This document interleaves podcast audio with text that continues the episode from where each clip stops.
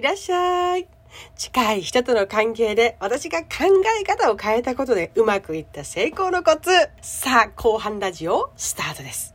まだ前半を聞いてないって人は一つ前のラジオからお聞きくださいませませね。さあ、私の撃沈失敗例から作戦を練りうまくいったこと。それはね、ちょっと抽象的に言うと、私と夫さんの間に3メートルくらいの距離、心理的な距離ね、心の距離があることを常に意識して接したことです。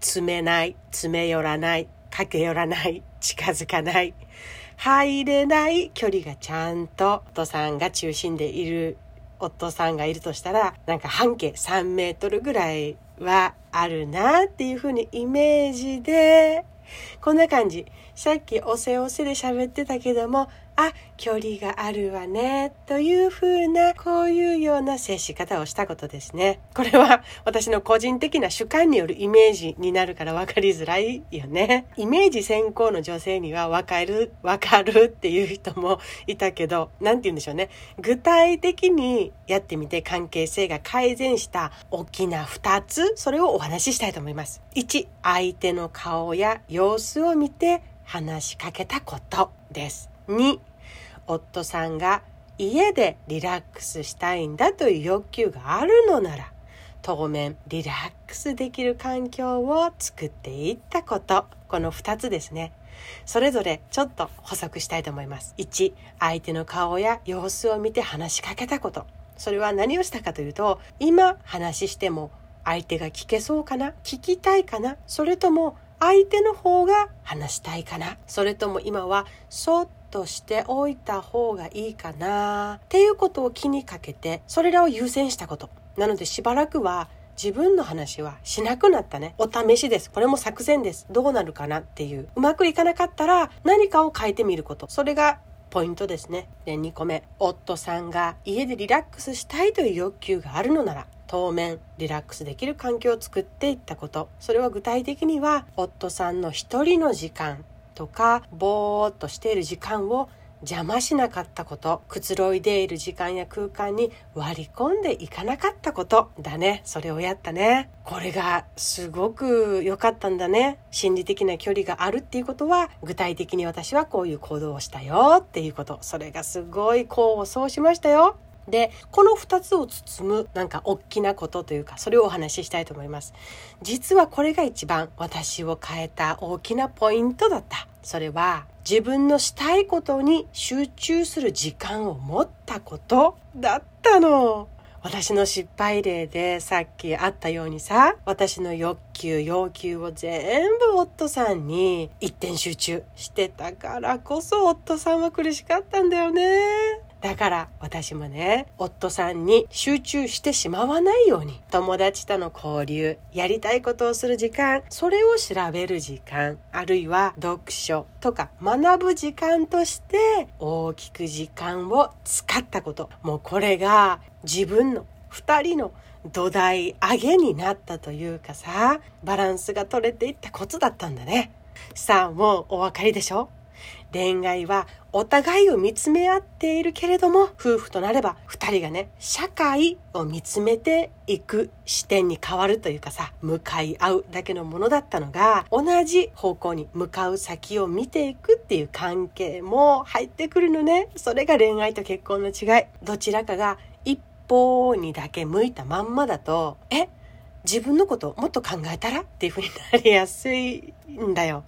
そこが分かるとあなたの生活も何かバランス取れることが見つかるんじゃないかなって思った私たちの場合は3ヶ月ぐらいで夫が私に自ら近寄ってきてぽつりぽつりと話しかけてくれるようになったの。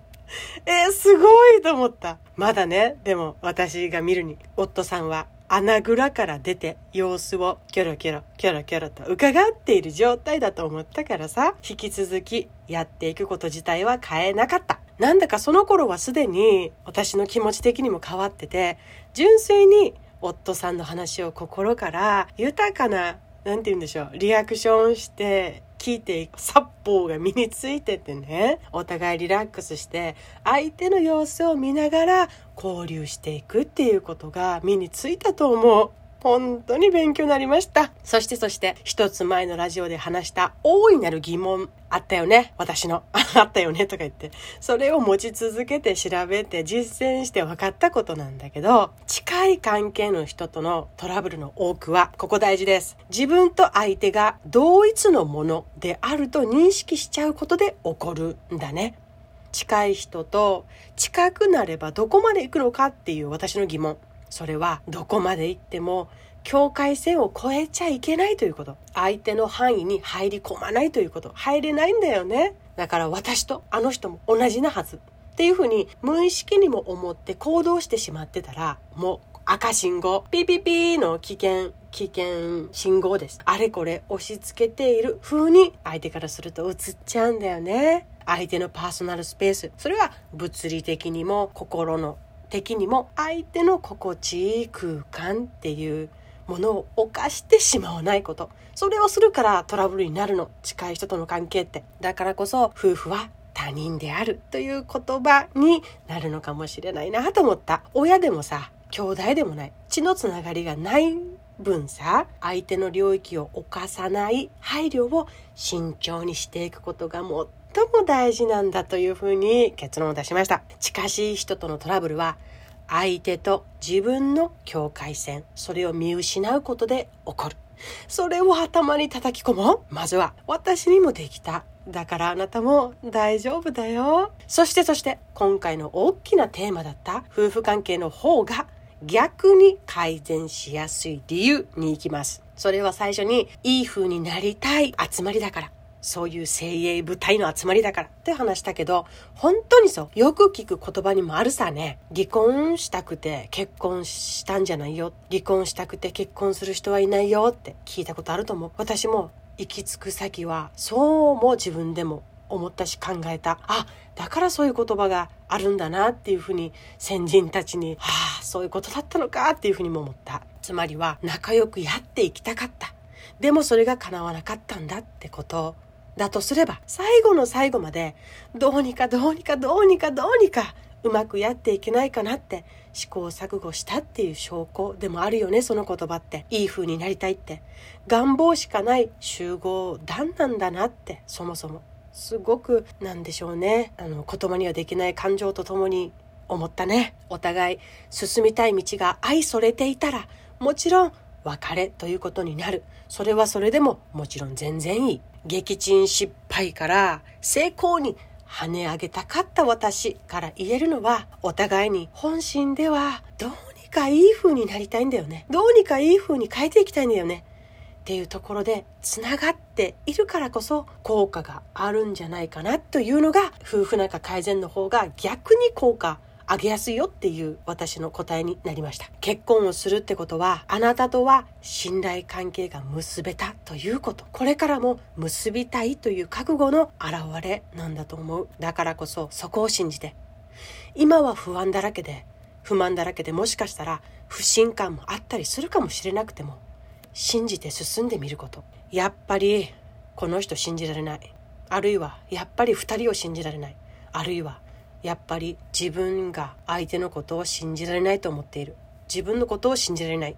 などということを信じるのか。うまくいくと信じて進むのか。その気持ちが大きく結果を変えるんだよってこと。